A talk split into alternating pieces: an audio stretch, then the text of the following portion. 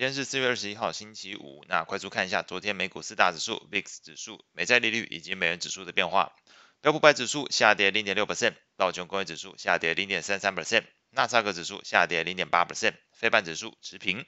恐慌指数 VIX 上涨四点三 percent，来到十七点一七。美国十年期公债利率下降六点六个基点，来到三点五三六 percent。美国两年期公债利率下降十一点四个基点，来到四点一五一 percent。美元指数下跌零点一四 percent，来到一零一点七九五。美股部分，企业财报表现不如市场预期，像是特斯拉在第一季的毛利率跌破两成，并且在财报发布前宣布电动车降价，那都使得市场对于未来的获利空间有所疑虑。昨天股价大跌逼近一成，下跌了九点七五 percent。另外，AT&T 在财报的自由现金流部分远低于市场预期，也是增添了投资人对于 AT&T 应对这个网络硬体建设成本支出的资金流疑虑。那同样是拖累昨天 AT&T 股价下跌十点四一 percent。美国运通那财报的 EPS。低于市场预期，加上公司担心这个坏账率提高，增加了坏账准备金，那也是使得呃市场并不看好后续投资人在呃市场的消费者在消费上以及这个坏账率提高的一个背景，那使得昨天盘中股价是一度重挫六点六三 percent，那也是同样拖累了市场投资情绪。不过这个美国运通。收盘是下跌一点零一 percent，相对盘中情况好转许多，但整体的投资气氛在股市的部分来说，财报表现并没有再像先前一样，呃，算是符合市场预期。这一次没有，昨天基本上是比市场预期来的差，所以在股市的部分来讲，投资情绪比较落后一些。不过呢，随着这个最新的。经济数据是显示，美国初领失业救济金人数增幅高于预期，以及美国四月份的费城联邦准备制造业指数也是远低于市场预期水准。这一部分。在美债利率的部分数据公布之后，这个美债利率是下跌，那是降低了股市在评价面的一个压力。那中场来看，其实美股四大指数跌幅是全部是收黑哦，但是这个跌幅都不到一个 percent，相较于我们刚刚前面提到的这个特斯拉跟 AT&T，这个跌幅都是十个 percent，将近十个 percent 哦，所以昨天最终来看。美股指数跌幅都不到一个 percent，实际上在平价面的部分有相当大的一个缓冲的一个效果。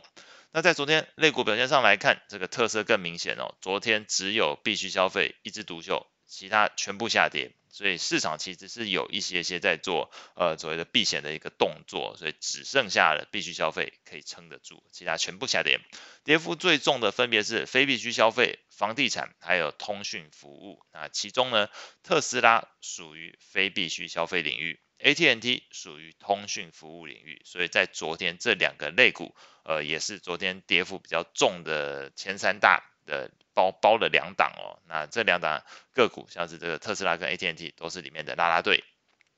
那我们再来看尖牙股的表现哦，昨天只有这个两档上涨，就是 Google 跟 Netflix 分别上涨了，Google 上涨一点零七 percent，Netflix 上涨零点六九 percent。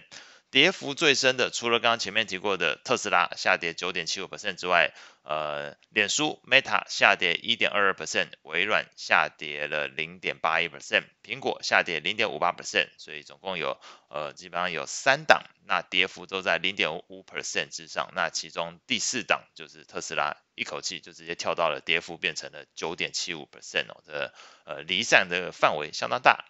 债券市场部分，那最新公布的经济数据是拖累了美债利率走势，那包含了这个美国初领失业救济金人数，还有四月份的费城联邦准备制造业指数都是表现不如预期。但是呢，另外一方面也有两个因素哦，基本上对于美债利率有一些潜在的支撑力道，像是美国债务上限这件事情，机构目前数据显示，美国五年期 CDS 的利差扩大到四十九个基点，是年初以来的两倍之多。那之外呢，美国联储会官员，这是第二点喽。联储会官员还是持续释出鹰派言论，像是克里夫兰分行总裁梅斯特昨天还是表示支持继续升息，建议维持基准利率在五 percent 以上的水准一段时间来压抑通膨。那随着这个美债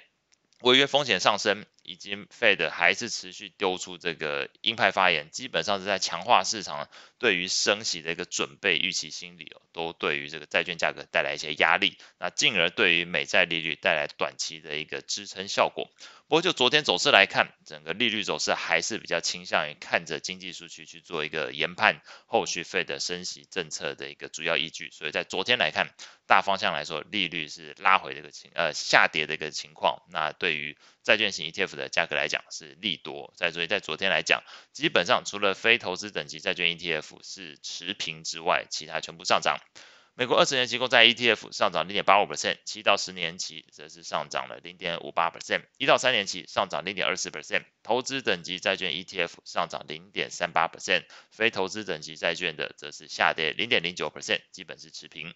外汇市场部分，那美债利率随着这个经济数据下跌，那美元指数昨天来看是下跌零点一四 percent，那在美元指数 ETF 则是价格持平。那昨天涨幅比较大的汇率型 ETF 包括了这个瑞郎上涨零点四九 percent，日元上涨零点三八 percent，澳币上涨零点二八 percent。另外，黄金也是受惠于美债利率拉回，呃下跌哦，那是呃涨幅接近零点四 percent。所以在昨天有上涨的货币组合来看。瑞郎、日元、黄金，这基本上都隐含着整个市场有在进行一些避险上的一种观望，或者是一个氛围上越来越转趋浓厚。再搭配昨天标普十一大类股里面，只有必需消费族群是做上涨的。同时，昨天 VIX 指数是有回弹的，然后债券价格上涨，基本上整个呃移动的方向都呈现出投资人在情绪面上有转趋保守，甚至有在做避险上面的一个动作。那在汇率型 ETF 的价格变化上，美元指数基本持平。那这个欧元上涨零点零三 percent，英镑下跌零点零二 percent，这欧元跟英镑也是基本是持平不动。日元上涨零点三八 percent，瑞郎上涨零点四九 percent，澳币上涨零点二八 percent，加币下跌零点一 percent。那黄金的 ETF 上涨零点三九 percent。那后续会公布的经济数据包含了今天是英国会公布消费者信心，日本会公布 CPI，同时美国、英国、欧元区今天都会公布 market 制造业 PMI。那财报的部分今天会有 P&G 公布财报。以上是今天所有内容，那我们下次见。